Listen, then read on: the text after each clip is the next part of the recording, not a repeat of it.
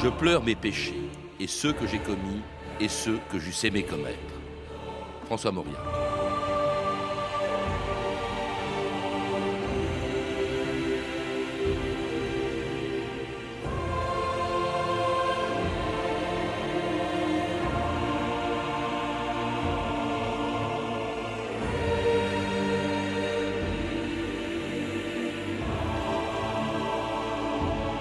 « 2000 ans d'histoire.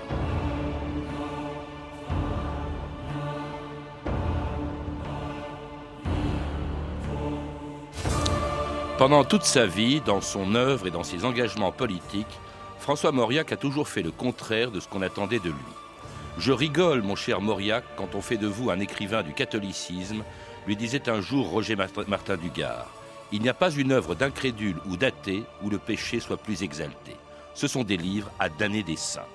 Comment en effet ce pur produit de la bourgeoisie bordelaise, ce catholique pratiquant, qui vivait dans la hantise du péché, ceux que j'ai commis et ceux que j'eusse aimé commettre, disait-il, comment ce fils, père et mari modèle a-t-il pu écrire le nœud de vipère, Génitrix ou Thérèse d'Esquerou, dans lesquels il faisait le portrait d'une famille haineuse, d'une mère aussi castratrice qu'était la sienne, ou d'une femme qui avait tenté d'empoisonner son mari? Comment cet homme de droite, prix Nobel, académicien et chroniqueur au Figaro, a-t-il pu être aussi un des premiers à dénoncer le colonialisme et la torture en Algérie? Jusqu'à sa mort en tout cas, Mauriac aura déconcerté ses lecteurs. France Inter, Yves Mourouzi, le 1er septembre 1970. 3h20, la nuit dernière. Au terme d'une longue agonie, François Mauriac s'éteignait dans son domicile parisien. Académicien depuis 1933, prix Nobel en 1952, de toutes parts les témoignages affluent rue Théophile Gautier, chez celui qui fut l'écrivain qui bat actuellement encore à l'étranger le record des traductions, qui fut un homme public, un militant politique et un chrétien affirmé, François Mauriac était sans nul doute le plus illustre de nos écrivains. Le plus illustre de nos écrivains, disait Yves Mourouzi en 1970, mais aussi un des moins connus, jusqu'au livre que mon invité d'aujourd'hui vient de lui consacrer chez Fayard. Jean-Luc Barré, bonjour. Bonjour. Alors depuis sa parution il y a quelques jours, la première partie de votre biographie de François Mauriac a beaucoup fait parler d'elle, car on y découvre un inconnu. On connaissait l'écrivain, l'homme de droite, dont le cœur battait souvent à gauche, mais pas du tout la vie intime de Mauriac, où se trouve selon vous et la clé de l'homme et celle de son œuvre, et notamment ses tendances homosexuelles. Est-ce qu'elles avaient autant d'importance que cela? Écoutez, je crois d'abord que pour comprendre un écrivain, il faut connaître sa sensibilité. Euh, et il pesait sur la vie euh, et aussi sur la perception de l'œuvre de Mauriac un, tabou qui, à mon avis, a fini par brouiller un petit peu l'idée qu'on se faisait de cette œuvre.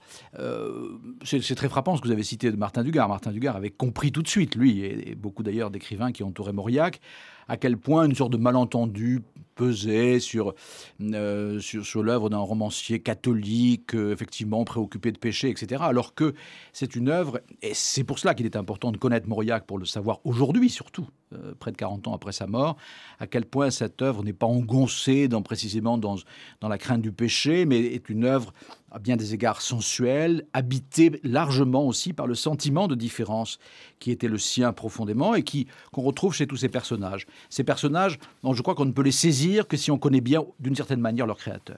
Oui, d'autant plus qu'il n'en parlait pas de, sa vie intime, même dans ce qu'il appelait mémoires intimes, mais en fait, il avait bien dit qu'il ne parlerait pas de ce qu'il appelait l'indicible. C'était l'homosexualité l'indicible? Oui, euh, bien sûr, c'était cela. Mais c'est une manière d'ailleurs très curieuse de ne pas en parler, c'est-à-dire de dire en quelque sorte, il y a un secret, mais je ne vous dirai pas lequel. Bon, donc évidemment, à partir de là, tout le monde savait bien que ce secret existait et commençait à comprendre de quoi il s'agissait. C'est une manière d'ailleurs assez habile et euh, de rester dans une sorte d'ambiguïté qui participe aussi de, son secret de créateur. Je crois qu'un François Moria qui serait passé aux aveux euh, n'aurait sans doute pas écrit l'œuvre qu'il a écrite. Pour autant, c'était c'était pas totalement un secret, franchement. C'était plutôt un secret de Polichinelle. Oui, un secret de Polichinelle qui remonte quand même, vous le rappelez, à l'enfance. Euh, il est né en 1885 dans la bourgeoisie bordelaise d'un père qu'il n'a jamais connu, qui est mort, je crois, 20 mois à peine après sa naissance, Jean-Luc Barry. Oui, c'est sans doute l'élément euh, le plus important, qui est le plus marqué d'emblée, c'est-à-dire l'absence de ce père qu'il ne connaît pas et qui ne va cesser d'inventer d'une certaine manière. Il va inventer son père. Euh, son père qu'il qui essaiera de mieux connaître, il découvrira que ce père est exactement le contraire de sa mère. D'ailleurs, c'est un, homme plutôt de gauche, libéral, républicain, agnostique, et surtout un écrivain inabouti. Ce qui pour lui va être bouleversant dès, l'instant qu'il le comprendra. Et il s'identifie à cette image du père, comme d'ailleurs il s'identifiera à la, présence très forte de, sa mère, à ceci près que ce père incarne pour lui aussi la part d'imaginaire qu'il y a en lui d'emblée. que la réalité, c'est sa mère, alors une mère très pieuse qui le fait vivre dans la hantise du, du péché, mais qui l'adorait quand même, Jean-Luc Barré. Oui, d'abord, c'est pas une mère totalement castratrice non plus. C'est une mère qui l'a, qui l'a accompagné, qui, qui, adorait François. C'était son fils protégé, son fils préféré. D'abord, c'était le dernier. Et, euh, mais elle l'a marqué surtout par cette éducation chrétienne euh, qui, qui, se. Au fond, l'essentiel de cette éducation reposait autour de la crainte de la chair. C'était vraiment le péché. Il n'y avait pas d'autre péché plus important que la chair. Et François a été élevé euh, tout de même avec l'idée de la, la crainte et quasiment la haine de son corps et de la chair dont à mon avis il s'est libéré parce que, en partie en tout cas, parce qu'il y a cette autre part chez lui qui est le, la part du père, qui a toujours été une espèce de garde-fou par rapport à, ce qu'il avait reçu de sa mère. En tout cas, une jeunesse qu'il n'a jamais reniée, une famille aussi à laquelle il est resté très attaché tout le temps. L'écoute en parler à Jean Amrouche en 1952. Euh, j'étais un enfant trop sensible, follement sensible même. J'avais pour ma mère un amour immense qui faisait que les moindres séparations euh, tournaient au drame. Euh, dans mon enfance, enfin je veux dire jusqu'à l'adolescence, jusqu'à 15 ans, je ne me suis pas du tout senti différent de mon milieu familial. Je me suis senti au contraire étroitement uni. En revanche, à partir de, à partir de 16 ans, j'avais un extraordinaire complexe d'infériorité. Et en même temps, je me sentais en effet différent et obscurément appelé à, à une autre vie. Debout, en ces jours de feu et de poussière, en face du sommeil, accablé de la terre, assourdi par le cri des cigales sans.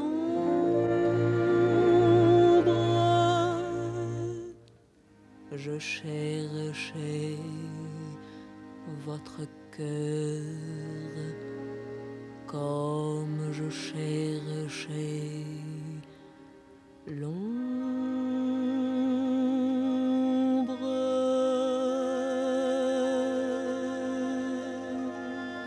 Juliette Gréco, L'ombre. L'ombre, c'est un poème en fait de, François Mauriac, Jean-Luc Barré. C'est par la poésie qu'il commence en fait euh, dans la, dans la littérature après son arrivée à Paris en 1907.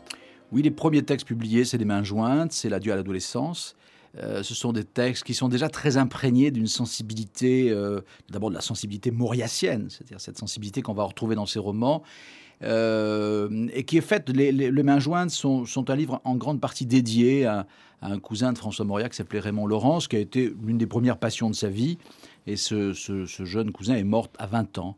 Et on, retrouve dans les mains jointes, et encore plus dans la à l'adolescence, euh, cette part-là de la sensibilité mauriacienne. et puis Paris, c'est aussi la, découverte euh, d'un très grand nombre, d'un certain nombre d'écrivains ou d'écrivains en herbe, aussi d'amitiés euh, particulières que, que, vous citez précisément. François Legris, Proust, Cocteau, Gide, André Lafont. Cocteau d'ailleurs, auquel Mauriac a écrit un poème qui est resté interdit pendant des années. Vous le publiez dans votre livre et qui est assez révélateur.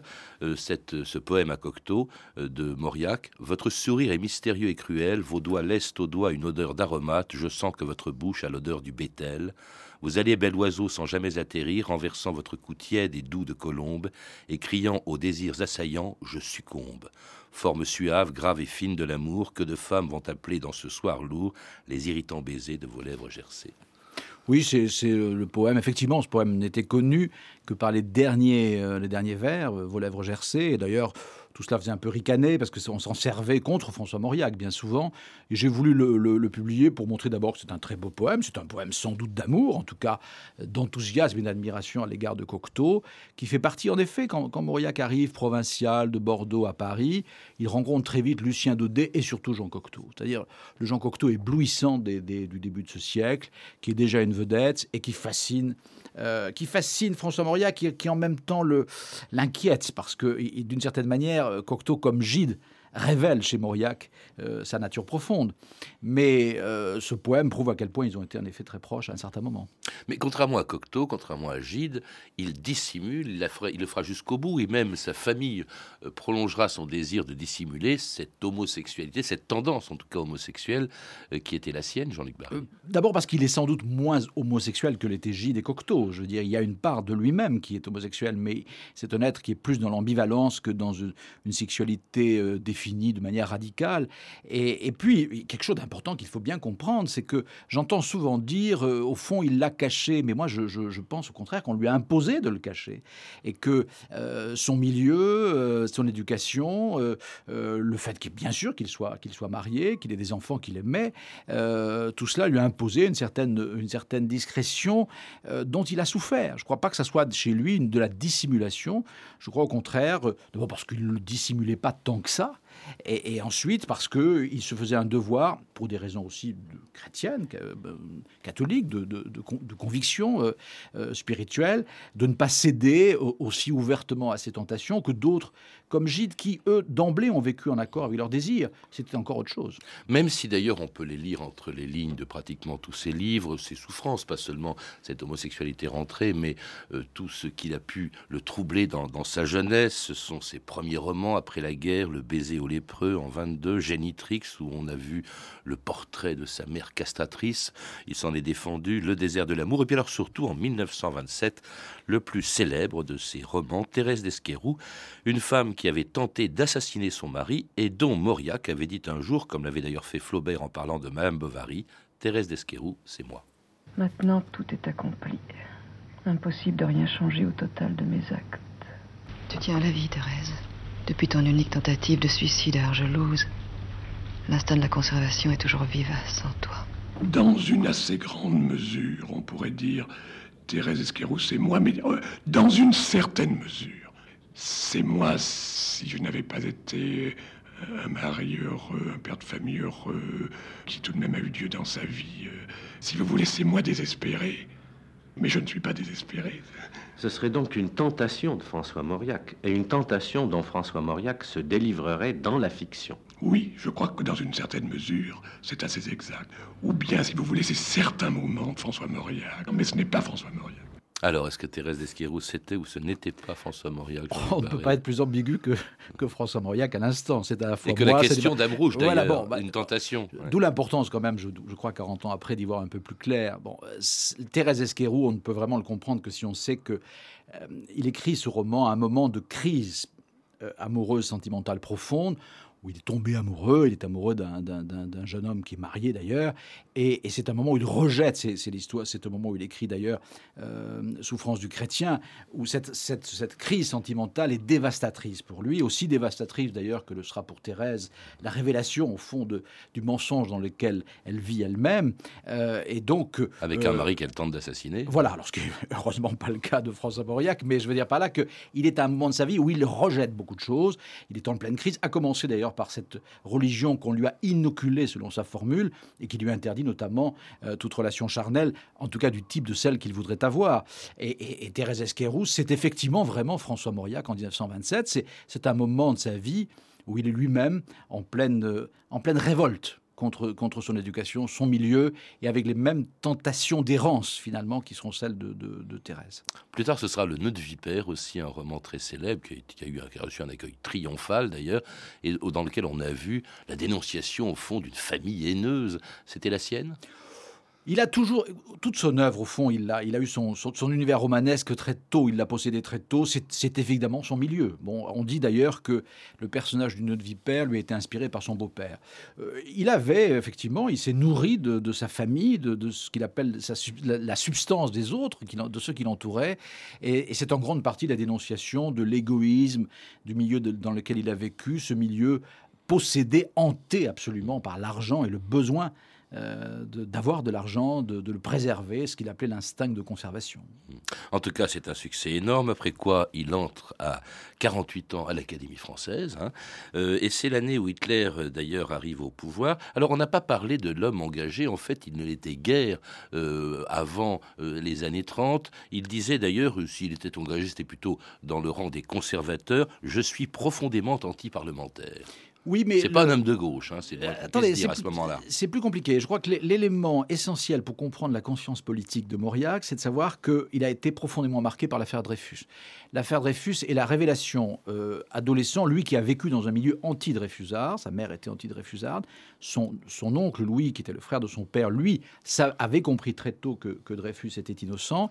Et quand François aura la révélation du fait qu'on lui a menti, euh, et que surtout il, il verra que l'Église, à quel point l'Église, cette Église à, la- à qui il appartient d'une certaine manière de naissance, s'est fourvoyée dans l'affaire Dreyfus, alors à partir de ce moment-là, il aura le sentiment que le, devoir d'un chrétien, et, qui plus est d'un écrivain chrétien, c'est de se tenir aux valeurs de justice et de charité, et de ne pas trop se confondre avec des intérêts politiques. Oui, mais justement, alors, bon, il ne s'intéresse absolument pas, il serait même plutôt hostile à l'arrivée au pouvoir du Front Populaire, mais en revanche, il a de la sympathie pour des, ces personnages étonnants. On découvre ça dans votre livre, Jean-Luc Barré.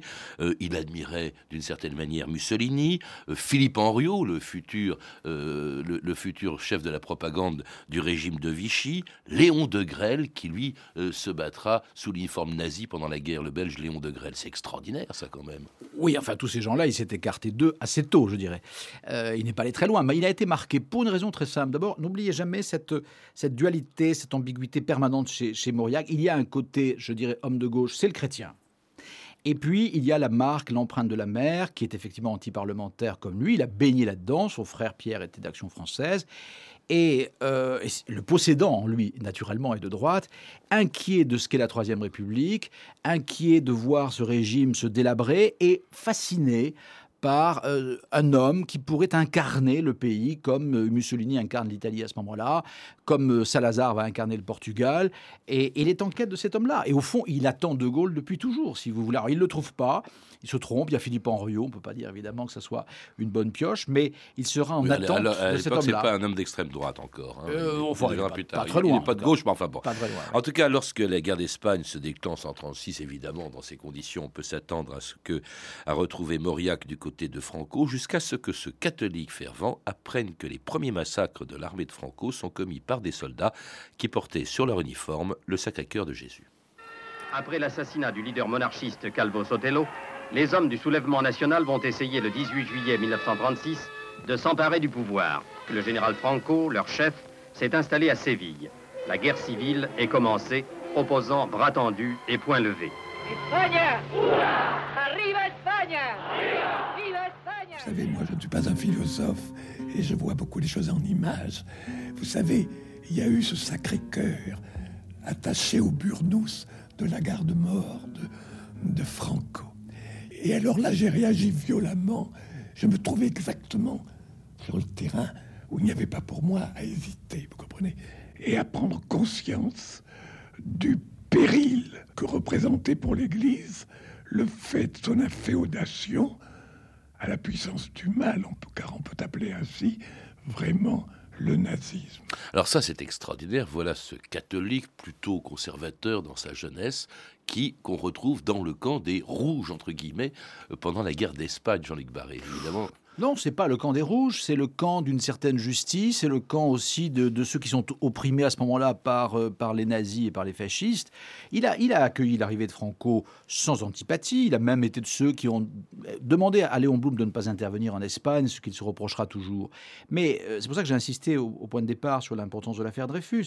Cette sensibilité-là s'éveille instantanément chez lui dès l'instant qu'on confond, encore une fois, ce qu'est l'Église avec, encore plus avec évidemment, euh, des courants politiques euh, de, de cette tendance-là et de cette euh, porteur de cette haine-là et de, de, de- ces massacres de, de Badajoz ou de, ou de Guernica. Là-dessus, il ne se trompe pas. massacres d'ailleurs qui se font des deux côtés, il le dit lui-même. Bien sûr, non, mais, mais Maritain ouais. aussi a été, a été hésitant Bernanos. et Bernanos. Je Ouais. veux dire, ce ne sont pas des gens qui ont choisi euh, un camp contre un autre, c'est un- ce sont des gens qui ont protesté contre le fait que l'Église pouvait se confondre, se commettre avec, avec les nazis ou les fascistes. Et on le retrouve du côté des opprimés. On le retrouve au même moment d'ailleurs contre la guerre d'Éthiopie, euh, c'est-à-dire contre l'invasion de l'Éthiopie par les Italiens.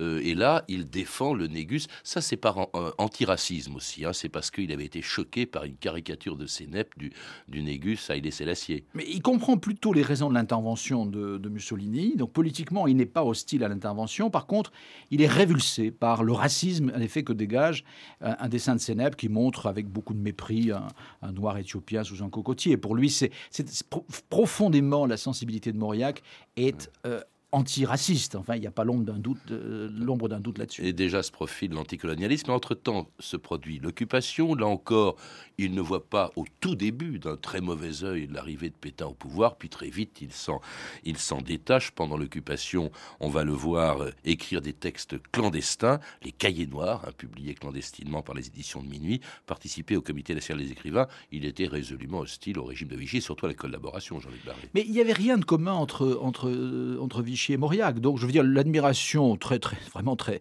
très brève. Vous savez, il y, a- il y a des intellectuels qui ont été plus tardifs. L'espoir, disons, entre Euh, guillemets, voilà. très bref. Oui, il y a un espoir. Bon, comme, il se trouve que dans ce chaos, Pétain, voilà. Mais il n'empêche que les valeurs de Vichy n'ont rien à voir avec celles de Mauriac. Et surtout, plus important encore, très tôt, Vichy va faire la liste des- de ce qu'ils appelleront, euh, de ce que les dirigeants de Vichy appelleront les corrupteurs de la jeunesse. Il y a Gide, il y a Cocteau et il y a Mauriac.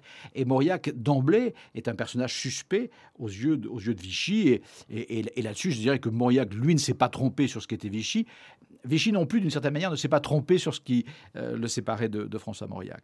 Et pourtant arrive la libération, commence l'épuration, et on va voir Mauriac euh, défendre euh, les écrivains les plus compromis pendant la, guerre, Henri Béraud ou Robert Brasillac encore, qu'il défend et auquel il demande la grâce au général de Gaulle. Non, c'est pas qu'il les défend, il ne défend pas. non, il ne défend pas ce qu'ils ont fait, ils ont pas- mais il voilà. demande leur grâce. Il demande à ce qu'ils ne soient pas tués. Oui, d'abord, il y a à mort. D'abord, il s'insurge contre la parodie de procès auquel on assiste à la Libération, ces procès hâtifs, bâclés, cette soif de vengeance, d'épuration qui anime entre autres le Parti communiste et à laquelle le général de Gaulle est bien obligé de céder un tout petit peu.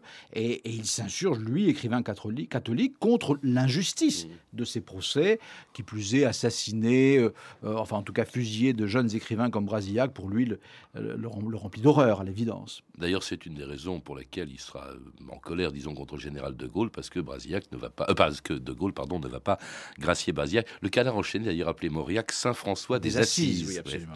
Alors, euh, prix Nobel en 1953, on va retrouver également Mauriac condamné le colonialisme, la guerre d'Algérie et la torture dans ses fameux bloc-notes publiés dans les colonnes d'un nouveau journal, l'Express. Moscou Paris a découvert la musique des rotatives et le parfum de l'encre d'imprimerie en assistant au premier tirage de l'Express quotidien. Sur le berceau du nouveau-né, on a vu se pencher toutes les bonnes fées de la presse, de la politique et de l'art. Une feuille qui pousse en automne, c'est en effet un événement. N'oubliez pas que nous ne sommes pas à l'époque télévision. Robert Badinter. Euh, nous sommes à une époque où la presse écrite a une importance considérable. Les éditoriaux, le bloc-notes euh, de François Mauriac ont joué un rôle très, très, très important. Avec ce bloc-notes, il a eu une influence euh, énorme sur le monde politique. par Considérable. exemple. François Giroud. Puis la façon dont il la maniait. Je dirais que ce n'était pas vraiment un journaliste, Mauriac. C'est un écrivain qui écrivait dans un journal. Mauriac a eu de l'influence en ce qui concerne la décolonisation, incontestablement. Il est certain que, avec le bloc-notes, j'ai mis au point une forme de journalisme adaptée à mes moyens. Voyez-vous, c'est toujours l'écrivain chez moi qui a rédigé sa page de journal. Je veux dire que j'ai donné autant de soins à mon bloc-notes qu'un roman, n'est-ce pas? C'est là que j'ai reçu ma récompense. Je crois qu'un écrivain doit être partout et toujours un écrivain, comme un grand peintre, toujours et partout un grand peintre dans la moindre esquisse. François Mauriac, écrivain engagé, mais d'abord et toujours écrivain, Jean-Luc Barré. Le bloc-notes, c'est vrai que c'est- ça se lit comme un roman. Oui, mais euh, je, je m'insurge toujours contre l'idée de Mauriac journaliste, parce qu'on on- on l'enferme un peu trop pour moi dans cette notion-là, et il rappelle très justement qu'il est d'abord un écrivain. Je dirais qu'il a inventé une forme de journalisme qui tient largement de l'intimité. C'est presque un journalisme intime. Quand on lit le bloc-notes, euh, il n'est pas seulement question de l'actualité politique ou des admirations littéraires. Il peut être aussi question de la nature, euh, aussi question de euh, d'un dimanche à Malaga au retour de la messe. Il peut être Malaga, question sa maison, sa maison de, près de de- Bordeaux, oui. près de Bordeaux. Il peut être question subitement de souvenirs d'enf- d'enfance. Chaque page est une page profondément littéraire et issue de son œuvre. Et ça n'est pas seulement une page de journaliste. Alors ceci étant, aucun journaliste depuis lors et même de son temps, peut-être Camus, n'a eu autant d'influence effectivement sur l'opinion. N'était pas seulement sur une élite, c'était sur l'opinion publique. Et, et avec du courage, parce qu'il se fâche avec tout le monde. Voilà un homme qui écrivait au Figaro, qui le quitte pour aller à l'Express, parce que tout simplement, euh, le voilà qui condamne le colonialisme, la guerre d'Algérie, la torture. Il est un des tout premiers à dénoncer la torture en Algérie avant même euh, l'affaire Audin.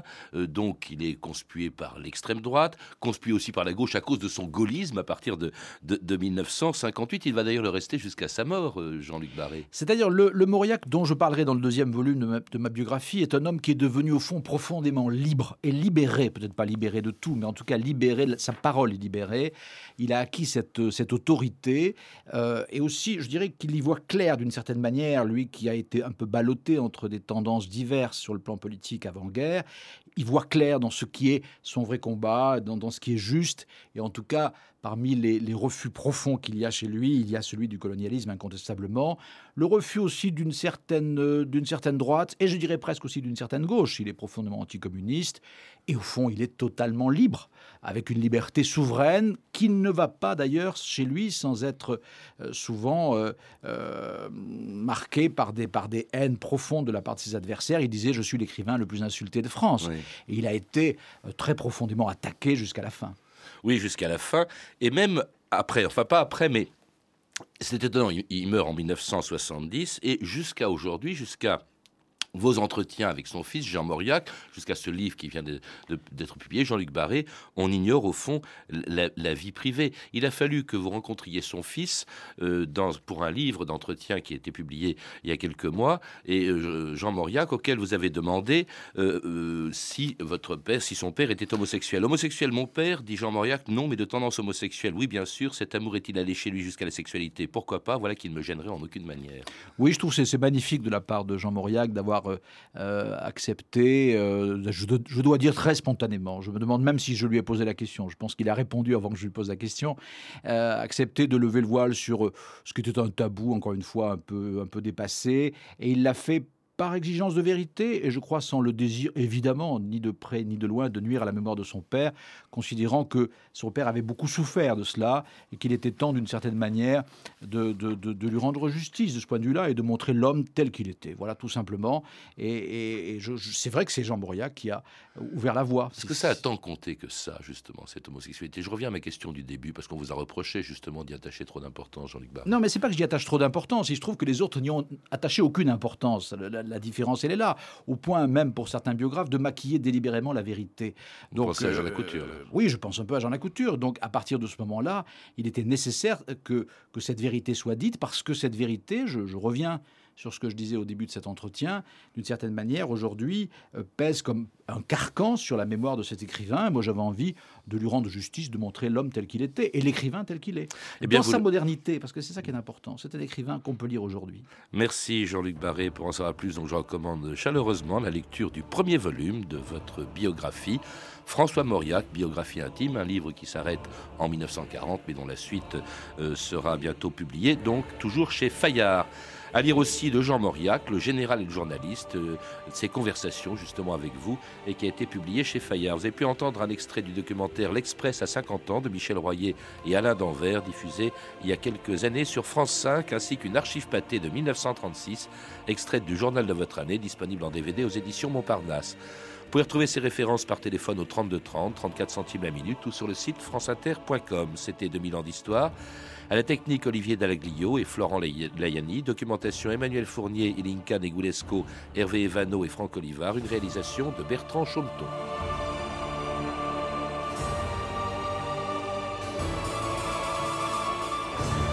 Demain, dans 2000 ans d'histoire, l'histoire d'un mythe, James Bond.